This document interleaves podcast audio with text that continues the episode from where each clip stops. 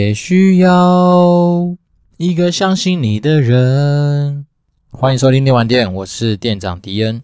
哦，最近我小孩子有些感冒，然后症状其实蛮多的，有流鼻水、咳嗽啊，然后前几天又发烧。那今天早上送他去保姆家的时候，他呈现一个就是很不舒服的状态，有点软软的，所以让我觉得蛮担心的。那在此也跟大家呼吁一下，说最近真的是流感季节。那如果说呃，大家有心有余力的话，记得要去施打一下疫苗。然后我昨天陪我小孩子去看医生的时候，我就自己顺便打了一下。那其实没有想象中那么恐怖啦。然后你说酸痛的感觉，确实是因为毕竟是肌肉注射嘛，所以你的那个手臂上面总是会有一些不太舒服的的感觉。但整个状态上来说还不错。好，只提醒大家一下，最近天气多变化。如果说、呃，有在通勤的人啊，比如说骑摩托车的过程中，记得要多穿件衣服保暖一下。那再来是因为我住我住细致，所以这边真的很湿啊。开始你那个除湿机的使用频率要把它拉高，这样子你的生活可能会稍微爽一点。要不然最近这种阴郁天气啊，其实有时真的会影响到人的心情。好，那我觉得是，毕竟来听电玩店的人，我想都是要有一些正能量，让大家很开心的话，所以就是这种环境的一些准备，大家是可以稍微去留意一下。那最近啊，就是呃。股癌最新的一集有讲到说，他针对那个二十五万月收入跟三万月收入那篇文章做一些回应。我自己的看法是这样子啊，其实也蛮类似的。那我当然我觉得那篇文章我稍微快速的看了一下，他提到的是说，哦，当一个人有二十五万的月收入的时候，其实他有些烦恼是跟月收入三万的人其实差不多。嗯，是差不多没错了。但是实际上，当你今天资源多的时候，你就算有烦恼，你能够找到的解法也相对多嘛。那比如说，好，假设今天我先不谈。我投资与否？假设我有二十万月收入，但我不爽的时候，我可能就是，哎，我去订个饭店啊，然后甚至是我可以找一些替代代偿的方式，就来做一些解决，对不对？那但如果今天假设你今天银弹的月收入真的就只有三万，那相对你的选择性就是很少。那很多人说啊，我苦中作乐啊，就是尽量去找一些什么小资也有天空的地方去啊，或怎么样。但是我觉得这就是一样，就是话语权的问题嘛。就当你今天资源多的时候，自然而然你就比较有机会去选择一些。相对你今天就算要挥霍，你也要银弹去挥霍嘛。所以我自己是觉得说，二十五万跟三万其实还是差异蛮大的啦。就是以月收入这件事情来讲，那当然我们就是持续往呃增加自己的收入这个方向去迈进嘛。要不然我们干嘛要去做这么多呃，不管是提升自己啊，甚至是寻求很多适合自己的机会嘛。那当然就是说培养很多正确的观念，本来就是在增加收入这件事情上面很重要的一环嘛。因为毕竟是增加收入是其中之一，那当然你也要先减少那种不必要的一些。呃，浪费或是说不必要的意外的发生嘛，所以大概是这样子。好，那这一集开始啊，我觉得想做一个比较有趣的尝试。本集有叶配，好，但是今天的叶配是由我自己主动来赞助那个厂商啊，其实就赞助我自己现在目前服务的公司动视暴雪。那我目前我带的团队要包括就是决胜时刻 Call of Duty 这个团队，所以我今天要来跟大家介绍的是。决胜时刻：黑色行动冷战这款游戏本身是一个第一人称射击的游戏，那也是决胜时刻这个系列做今年的最新的作品。那预计在十一月十三号上市。那相信有在玩射击类型的游戏的玩家都知道说，呃，决胜时刻系列本来就会是一个大家可能会比较希望去能够进行的一个射击类的游戏。那当然是它在整个很多制作的一些细节跟对于枪支的真实度啊，甚至是整个枪支操作的手感。都会有它独到的一些设计的一些呃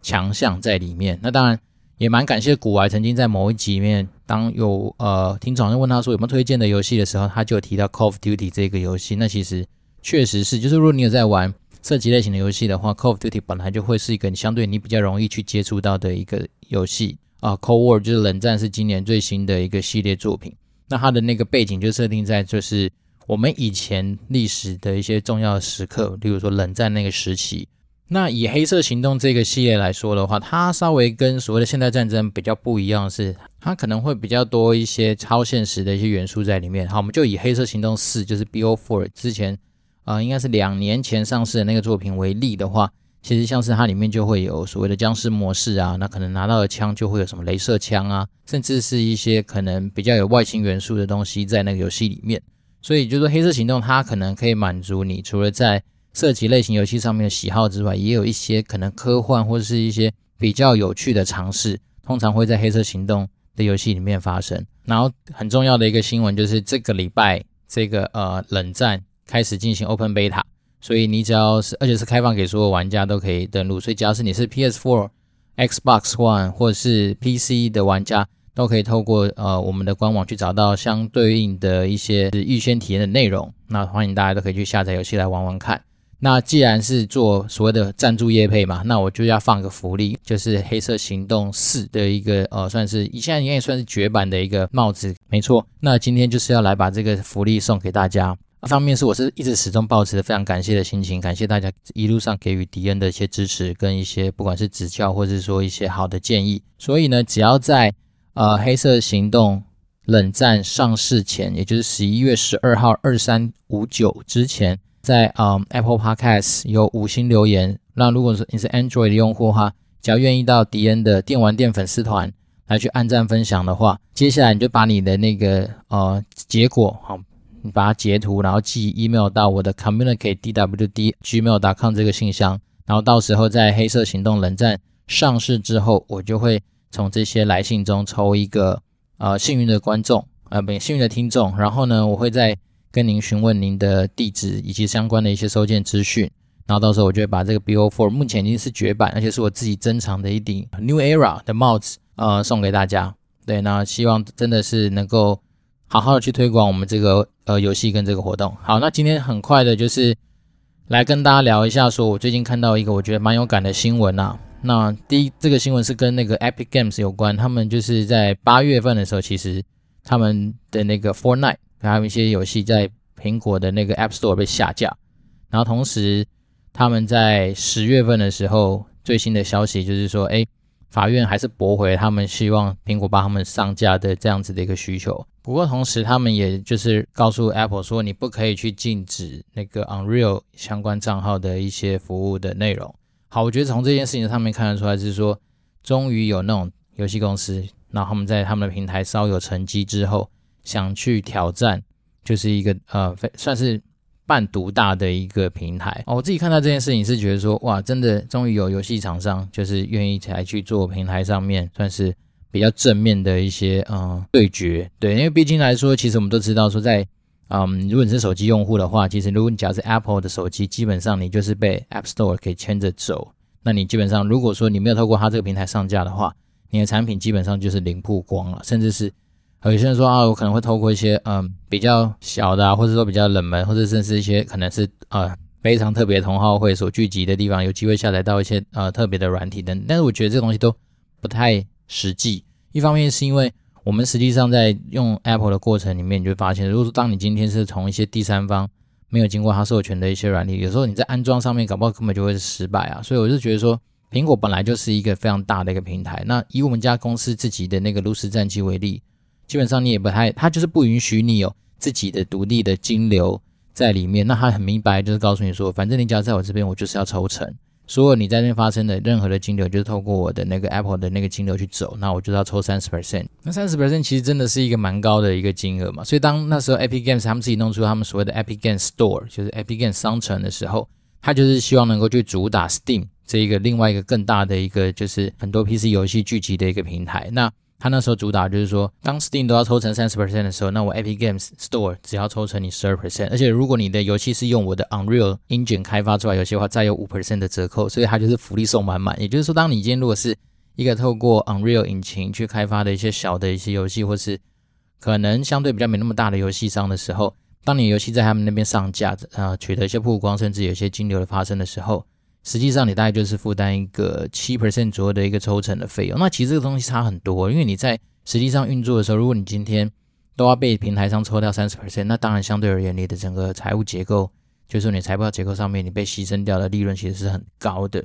那我觉得 A P Games 当然，呃，这样的走法就是说，它今天因为它本身它是有在做它的那个 Unreal Engine 的一个呃释放，那我们就把它想象成是说，当你今天有你的实力。在累积你的所谓的用户的时候，而且不是只摊透过你的游戏，因为他们有最大的游戏就是 Fortnite 嘛。那 Fortnite 大家都知道，它已经红遍半边天，然后它是一个就是呃所谓的 Battle Royale，就是那种吃鸡类型的游戏。那除了这个之外，他们的 Unreal Engine 其实帮他们累积掉非常多的，就是在开发呃蛮多开发者都使用 Unreal Engine 来做一些呃 3D 游戏的开发。那当然，这个 Unreal Engine 以前一开始是透过呃可能协助你去开发所谓的射击类型游戏。这件出发，但它后面也延伸到其他很多不同类型的三 D 游戏的，在你在开发上面所需要的一个引擎。那这个东西当然很多人会以为说，哦，Unreal Engine 它是这个什么语法或什么，它就是一个游戏开发，而且它是一个 Open Source，就算是呃 Epic Games 给大家就是呃免费去使用的一个游戏引擎。好，那它跟最近刚上在美国刚挂牌上市那个 Unity 其实是类似，Unity 也是一个游戏引擎。那很多人就会好奇说，游戏引擎到底在做什么？其实游戏引擎就是帮助你今天游戏要开发的时候的一个，我们说是一个底层嘛，就是说你可以在那个引擎上面去做很多的编辑。然后通过你的一些巧思去把它做很多的一些操作，然后最后产生出一个游戏。当然那个过程一定很复杂，没有像我想象中那么简单啊。但是因为我先说，我本身也不是一个游戏开发的人员，所以我只能说就我这边理解到的东西来稍微跟大家稍微做个介绍。就是说，基本上你在开发游戏的时候，一定都会需要一个游戏引擎。那只是说很多大公司他们本身不太会去用这种所谓的呃免费或者说第三方提供的一个游戏引擎，是因为他们本身可能针对他们自己游戏开发上面的独特需求。所以他们本来就会有一个团队专门在做游戏引擎，他们自己内部游戏引擎的开发，甚至是一些为了开发者而去开发的工具的使用。那举例而言，之前有一篇报道啊，他就在访问说，暴雪在呃美术厅的一位台湾人，那他们工他的实际上工作内容就是在协助啊、呃、美术团队去开发，让他们能够在游戏里面去编辑游戏 美术相关制作物的一个工具。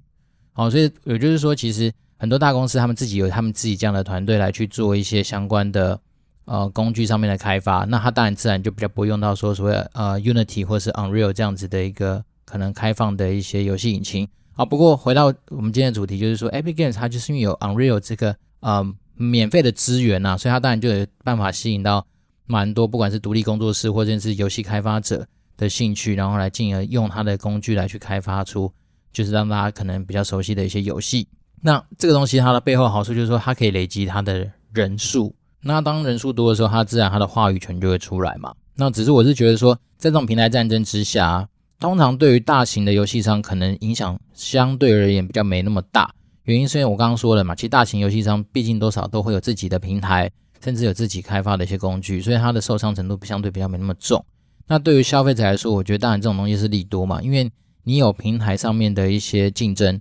自然在很多的，比如说优惠的放释放上啊，甚至很多时候一些折扣上面的的取舍就会相对比较多。而对于那种所谓的小型的游戏商来说的话，那他当然他能够选择的管道就更多。那如果说今天真的能够在一个相对抽成比较没那么大的情况之下，又可以达到他们所设定的需要曝光的一个目标，那当然这就会是一个算是双赢的一个局面。那只是说。毕竟你今天要去跟一个呃，比如说像像以 Epic Games 跟 Apple 这样的一个对，我觉得其实真的还是有一点点算是骑脚车去撞卡车的一个状态啦。虽然说，嗯、呃、，Epic Games 它背后就有他自己的那个 Unreal 使用者的这样子的一个武器哦，对，他当然也可以到时候说，好，如果说你再坚持不让我上架，那到时候我干脆就是把这个东西都收回来，不让他自己用。但是我觉得这个东西它也是个七伤拳，就是说你你在跟他对抗的同时，如果你今天把 Unreal 这个武器给收起来。好，不让一些很多人去使用的话，那当然对于它的用户数来说，一定会有一些呃实质上面的影响。不过这真正的攻防战，据说应该是明年才会开始嘛，所以我就说还是可以再静观其变。只是我是觉得说，因为现在它被下架是 Fortnite 这个游戏，那 Fortnite 这个游戏其实如果有去玩的玩家，应该会知道说，你本来不管是 PC 或者其他的平台，可能都还是要到它的官网去下载一些相关的一些呃，不管是软体或什么。那自然你如果本来就是对这个游戏有兴趣的玩家。这样讲好了，其实如果玩家真的想玩这个游戏，他一定会有办法去让这个游戏能够顺利的被开启、被玩。好，那当然只是说他可能会牺牲掉的是，例如说本来就是那种，哎，我想到大家现在讨论什么，很很好奇来看一看，然后去把它下载下来玩家，可能在这一块上面他就会有所损失。那当然你说这个损失的占比有多大，这个就不得而知啊。那只是说你面对的是 Apple 这一个大巨头，然后再来是我们上期才提到护城河嘛，其实你今天要一个。已经很习惯从 App Store 去下载呃游戏，或是找到很多 App 的呃使用者来说，要去一个新的地方去重新弄这些东西，它的我觉得整个 User Experience 相对一定会很复杂，而且一定会很不习惯。那很多人在不习惯这件事情上面，他就干嘛？哦，就不要载，反正我人生那么多时间可以做别的事情，对不对？所以我是觉得说，在整个手游的一个呃便利性上面啊，如果说你今天 App 呃 Epic Games 最后跟 App Store 没办法提。呃，取得一些比较好的一些协商的时候，有可能他最后还是会需要回到 App Store 上面去，然后去符合就是 Apple 他们的规范，就是你不得把自己的金流灌在你的游戏里面。然后还是要让他继续抽那个该要的费用。不过有时候想想也是啊，因为毕竟人家就是已经打造出一个这样子的一个环境，然后拥有这么多的用户，那你该付点钱，有些东西就给人家赚嘛。那毕竟你还有很多其他的平台啊，你可以再透过其他平台的操作来去把这些东西给赚回来。我自己的想法是单纯是这样。那既然讲到说苹果，那我觉得每一集我们还是带一点比较硬的知识，就是有关于财报上面的一些分享。好，那我觉得今天就是以刚好就是以苹果当成是主角来去讲解一下今天我看到的，就是一些啊苹果财报上面的一些状况。那当然，我之前在股癌的群里面就有前辈提醒我说，我应该再去呃讲更深入的一些东西，然后去分析更多东西。但是我先说啦，就是我觉得财报其实你认真要去分析，你可以花很多的时间去准备跟。看到很多很多很很细的指标，然后从中去推测出你觉得这家公司比较完整看法。但是我今天的角度就是希望说，啊、我的 TA 可能设定的并不是一个对于财报这么熟悉的一个呃全职投资者，或甚至说真的很强的一些老司机，对不对？那我们今天主要就是一个让大家至少对于财报或是一个他们的公司的财务体制有一个大方向的一个概念，至少就像在打麻将摸牌，至少你只要摸起来说，好，我不要把东风摸成一条啊，然后就是说。大概就是至少你我们不敢说去从这边可以找到标股，但是我觉得至少我可以带着大家去排雷啦，就是说我们不要去把你太多的资金跟啊、你的一些资产配置放在那种就是相对真的是很多人会把它定义成什么危机反转型的公司或怎么样。那我觉得它既然有危机嘛，就代表说它一定 something wrong，可能也许在之前哦，但是我觉得至少我们可以当你在做一些保本保利的选择或参考的时候。先不用去以这种投机型的公司作为一个你主要的投资的对象，那我就我觉得至少能够先帮大家扫雷，这是我所以之所以没有放到很多，甚至是很多很复杂的计算之后的一些心得，是因为我想说至少先让大家抓一个手感，那再来是因为我觉得其实你要抓手感这件事情，时间真的不需要太多，那如果你再花很多时间的话，当然你有可能有机会从中发现更多不一样的一些呃故事，但是我觉得回到初衷就是。快速让大家掌握一个东西，然后就像是我们说的，不要东风摸成一条，你只要不要有这种状况发生，至少不输嘛。OK，好，那我们就先开始讲。以苹果这家公司来说的话，本身它的毛利率就很强啊，它毛利率有三十八 percent 上下。那这个跟当然是跟我们上一集讲的那个数字来对比啊，数字大概七十八 percent，它可大家会可能想说，看好像有点落差，但是你要记得，苹果是做硬体的，它是制造商，所以它当它毛利率抓到三十八 percent。对比很多我们在帮他做的所谓的苹果概念股，甚至一些 ODM 厂商，他的那个什么保三、保五、保六什么那种，你会发现三十八 percent 的毛利率基本上就是很漂亮。那再来是它营业利率大概二十五 percent 上下，也就代表说它的费用率大概控制在十三 percent 左右，十三 percent 其实是一个非常健康的状态哦。那代表说他们其实可能在行销费用上面有一些。那但他们也不会是过度的去苛刻的，的这种什么，让员工就是你他妈的尿一定要变超级黄才可以去上厕所之类这么，嗯，或者是这种卫生纸只能用几张这种这么苛刻的一个状态，所以十三 percent 的费用率还 OK。那再加上它净利率大概在二十 percent 上下，那二十 percent 的净利率代表说它真的有在赚钱，而且是不错。那再让我比较在就是我自己在找资料的时候，我觉得比较惊讶，反而是它的 ROE，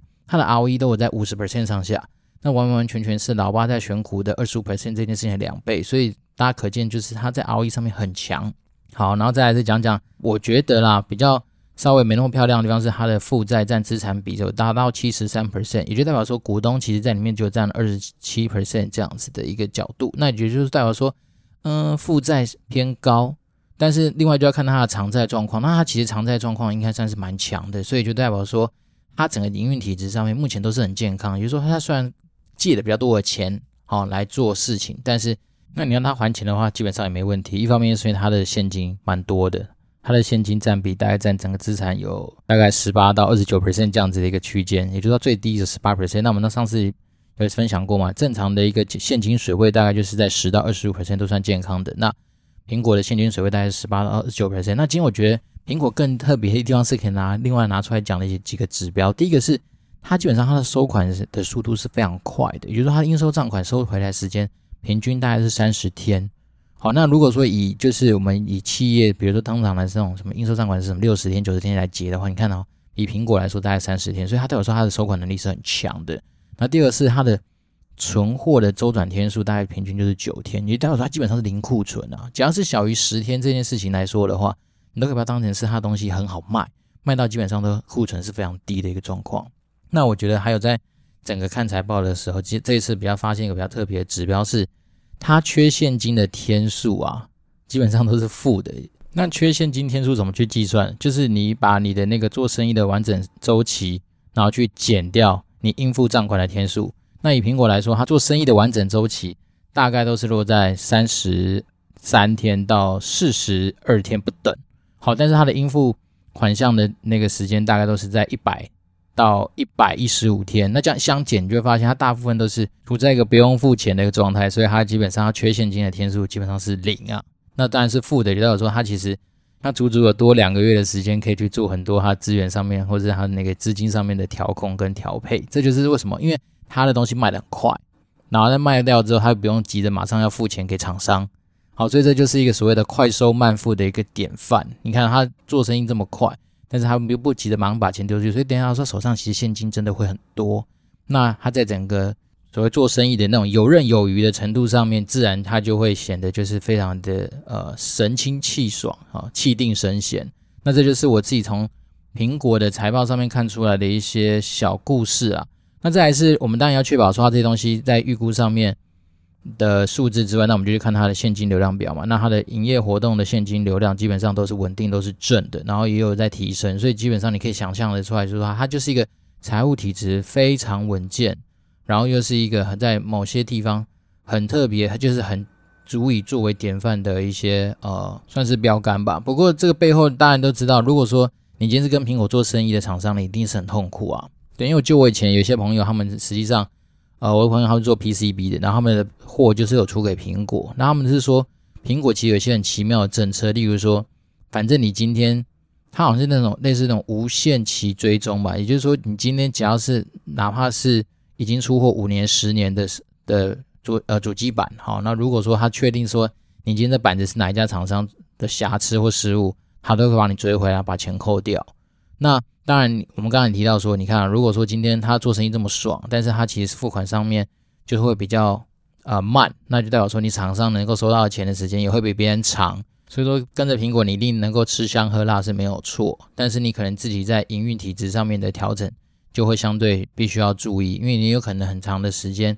你的现金的收入或甚至是你在应收账款的的那个呃话语权上面，你可能就会被他牵着走。这是我自己觉得从财报上面可以看出来的一些小故事之余，也就是说，其实跟苹果做生意一定会辛苦，但是吃香喝辣应该少不了你。但是呢，也是从如果从营运角度上面来看，也不建议说今天你就是为了要去做生意而把你所有的资源跟你的心力都放在苹果身上，因为我们大家都知道，当你今天把你的所有的呃资源都放在唯一的一个客户上面，自然风险就会很高。高是高在说，如果他今天因为苹果好像抽单，或是说换厂商，也是不是说不可能啊？而且这种事情好像蛮多新闻的嘛，所以就是说，如果说你今天他真的要搞你，或是干嘛，当你今天把你的资源都压在身上，他哪怕是弄一个所谓的呃，我记得很多那种外商，就是很多那种所谓的品牌商啦，他都喜欢搞那种什么，他们叫什么多方竞价，那这件事情就蛮鸡巴，也就是说，哦，他一次就会找好几家，比如说通常品牌商的 ODM 厂商就是台湾厂商。好像也许也许找大陆吧，我不知道，但是他就会找到几间厂商，然后起来说，好，我这张单就是最多就是给三家，好，那我先找四家或五家，那你们就各自来报价，哦，然后甚至是讲讲你们的，比如说可能的交期，或是一些等等的一些子项目，然后大家来比拼然后到时候就是真的就选出三家。那当然，因为品牌商都会有很多不同的 model 嘛，所以他可能可以针对每一个 model 再玩一次这样的事情，干那这样子搞死你在实际上帮他做那些 ODM 的生意的人。就是所以才说，ODM 不只是辛苦在说啊，你可能你的毛利率不好，那再来是很多其实实际上你在执行上面的细节，那那种就是说你要做很多的功课啊，然后才能够迎合品牌商的需求，那个过程都是很辛苦的。那这也可以带回来是说，有的时候啊，如果说时空背景能够重来，你问我说，嗯，在比如说以社会新鲜人来说，你第一份工作适不适合去 ODM 厂商？我会我不会说不。但是我必须说，你去那边，你就要知道说，你要去学的是什么。你可能要去看的是，怎么样跟品牌商去建立一些呃，在合作互动上面的一些呃流程上面的学习。那甚至是说去了解一下说，人家所谓的品牌商是怎么玩的。那我们怎么样去看，就是对于品质这件事情的要求。那甚至是很多他们会有他们独他独到的一些系统。那你可能要去熟悉说这些系统背后的精神，而不是只是去学说。那些系统怎么操作，而是去学说为什么他要这些系统出来。那这东西也许是跟你在学校学东西完全不一样，但是它背后一定有它的原因。好，举例人，比如说他在呃，我们讲在开发阶段，他可能一定会夸哪些东西，他一定会看哪些东西。那为什么他要做这件事情？对，那我觉得品牌商有时候他们就是，毕竟他们必须要为之后他们实际上上市的 end user 去做负责嘛，那他们就是背负他们品牌的精神跟品牌的价值，所以自然他们都有很多的一些看法跟想法，跟单纯做 ODM 把一些东西做出来给品牌商会有蛮多的不同。那以我自己以前第一份工作是在 Kista 做那个 Dell Monitor 的 PM 的经验来说，你就会发现说，其实 Dell 这家公司它是一个呃，就我们以前来说，它就是一个相对很严谨。然后在于很多流程上面，他们也不太会说轻易跟你调整来调整去的一个品牌商。那对比那时候，我记得我一些同事是做台湾的品牌，好，那至于哪个我就不想说了，反正就是不外乎就是那几个 A、B 什么鬼。那他们就是天天在哦所谓的啊、改 spec 啊，然后 change request 啊。那以前 change request 这个东西，你是要去进我们公司内部的系统啊，去填一些什么 change request form，然后去开一些 change request 的会议。来知会说所有的一些单位说，哎，我们这东西要改，然后改动的幅度会不会影响到什么什么巴拉巴拉，然后就每天就在做很多这样的事情。但是相对而言，就我那时候在服务 Dell 这个客户的时候，你就会发现他们其实是相对很严谨，就是他告诉你说，哎，我今天有哪些东西一定要做，那你就必须要把它完成。当他们今天要来讨论一些，比如说他想压缩你的制作的时程的时候，他也会尊重说你今天对于这东西上面的安排，就是他们以品质可能优先。然后来去做整个时程上面的调控，他们并不会因为说，干我就是为为了要 meet 我的那个上市时间，然后对于品质这件事情可能有所马虎。这是我之前以前跟品牌商在对口的一些经验啦，这单纯分享，我并没有说要去推 Dell 或者是哪一家东西比较好，我只是说就我以前在做 monitor 这种的经验来说的话，你就会发现品牌商他们确实有一些比较不一样的呃一些思维跟一些想法。好，然后最后回到 Apple 这件事情来看，那美股我就不讲它的一些股利，因为不觉得我今天投资美股是要来拿到它的股利。但是我觉得投资美股就像股海说的，其实你投资是一个品牌，那品牌这东西其实你要看的就是很长啦。所以长久以来，就是我们如果看长远的话，以 Apple 现在所拥有的一些资源，不管是在硬体上面的一些呃铁粉，然后甚至是它对于这种，我觉得更厉害是它对于很多那种就是所谓的呃内容，也就是平台这件事情上面的一个掌控力。那我觉得这件事情，它的那个呃，我自己干，我自己也是蛮看好，说它它可以走蛮长的。那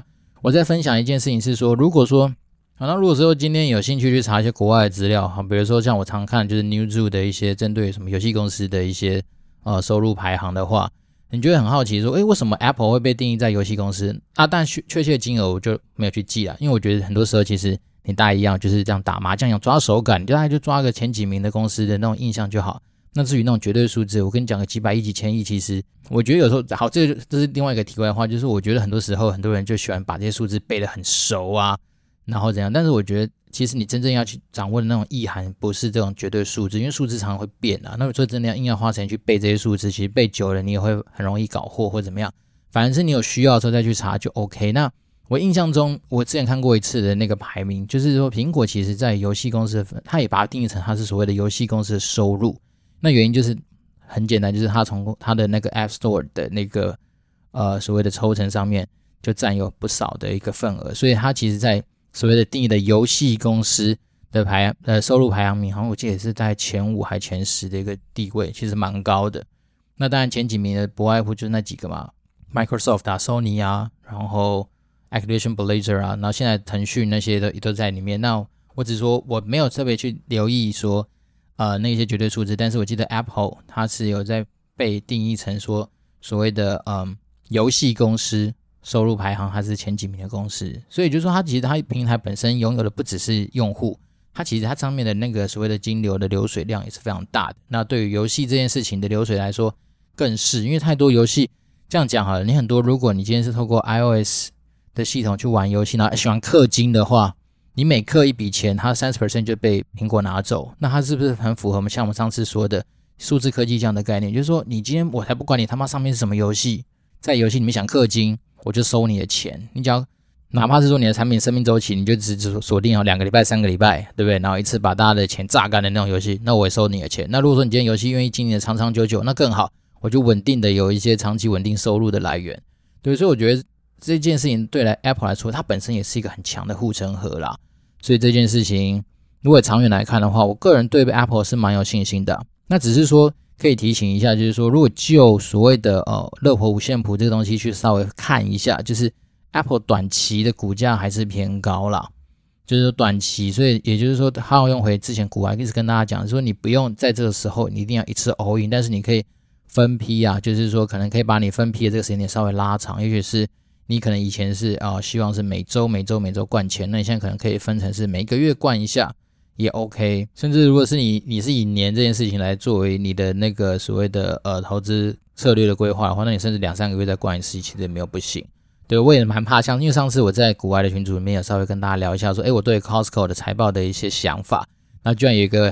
呃，算是网友就直接说，干直接 all in Costco，他说这千千万不需要了，因为我觉得任何时间点，就是我们能够看的这些基本的东西，它只能告诉我们一个现象，好，就是说这家公司至少它不是雷，那你会不会在不是雷的情况下，因为你买错了价格，可能买太高，而导致说后面事与愿违，那这东西都非常有可能会发生。所以我只能说，我们透过财报能够看到的是一个很基本的面向，就是说确保它至少不会是一个烂咖。但是你说它会不会飙涨或怎么样？因为股价它还有背后还有太多其他的因素去牵动，可能是投资人的心理状态，可能当时候的市场份额，甚至是有时候你在那群组里面看到大家在那边讲说，干我今天晚上要加码谁加码谁，你可能就会紧张说，干我要加我要加。但是你可能忘记的是说，这个对他而言也许是第五次、第六次、第十次的加码。对，那对你而言，万一你今天是刚好第一次呢，你又很急的说，干，我就是妈一次要 all in，我准备要上车，我要赶快赚钱，那你可能有拥有的筹码跟条件就不一样，对啊，所以说一样啊，像股来说，如果你是好的标的，但是你买的比较不好的价格，甚至你在错的时间点，必须要去做一些处置的时候，那当然你就会相对比较辛苦。好，我只能这样讲，所以我才说，嗯，就是说带用财报来看一些事情，只是让大家真的去抓个手感，然后先确保一下说，哦，它的状态。不是雷，大家就一直强调，就是今天一直强调，因为大家会听到很多次，就是一直强调它不是雷，那就至少我们可以比较心安的来看待这家公司。好，这是我的一个想法。好，那最后留点时间来看看最近有没有什么新的留言。好，有诶、欸，好，就是一位是那个 Shine G G G，然后他写的是古亭老虎袜子。好，恭喜第一季完美收官，五星花洒吹捧一波，店长越讲越好，收获良多。遥想投资菜鸡生涯中最惨痛的教训，就是因为身为红心辣椒 BBO，BBO 应该是那个 Baseball Online 的忠实玩家，在他股票上柜时想说，与其氪金不如买他们一张股票，结果从最高好像一百八十一路亏了快九十 percent，欲哭无泪啊！很开心能遇到这样的优质好节目，第二季的主题完全正中我所好，相当期待，祝福店长听众越来越多，业配满满。好，首先真的还是一样非常感谢，就是热情的听众的留言，那也真的很感谢，就是他提出来的内容，可能应该都是我在认真听我们的节目。对，那我只能说，呃，对，就是像这样子啊，就是说，呃，好，为了你，我下一期的主题我就设定成是辣椒。那我刚刚稍微快速查了一下，就是辣椒，我记得它有什么辣椒、棒辣椒跟硕辣椒。那我就尽量说，如果可以的话，把这三家的财报调出来看一看，如果他们有一些各各自不同的地方。那我就分享给你去参考，因为毕竟你只要认真的支持我们，我们就用尽我们百分之一百二十不尝试的精神跟用力来回应你。好，那下一集大家可以期待一下，我会以辣椒的相关的财报来去稍微简单的说明一下我的看法跟想法。那至少先验证一下它是不是雷，那它至于好不好，我们到时候下一集再来分享。好，对，那叶佩不敢说啦，但是今天还是提醒大家一下，就是我们那个。决胜时刻黑色行动冷战的 Open Beta 这个礼拜进行，那就进行到这个周末，所以时间非常短暂。所以如果今天有幸听到这一集的话，能够赶快进去玩，反正是免费的嘛，就赶快进去体验一下。那如果说你今天想要得到那个所谓的啊、BO4，就是黑色行动四的那个目前绝版的那个我自己珍藏的那个 New Era 的帽子的话，那就请。在呃五星留言，或者是在我们的粉丝团上面按赞分享，然后把相关的截图跟一些你能够证明是你的一些资讯，然后 email 给我，那我就从 email 里面去抽出来一个幸运的听众来回馈给大家。我自己呃就是珍藏没有戴过的，好、哦、没有戴过的帽子，然后期待大家持续给我们电玩店支持。那当然，如果说一样啦，就是老话，如果你有任何的一些问题或者想要交流的部分，除了五星留言之外，只要能够联络到迪恩的地方，就我们就会尽量的帮大家做一些服务。好，那欢迎收啊，对对，不是欢迎，感谢大家收听电玩店。那我是店长迪恩，我们下回见，谢谢大家。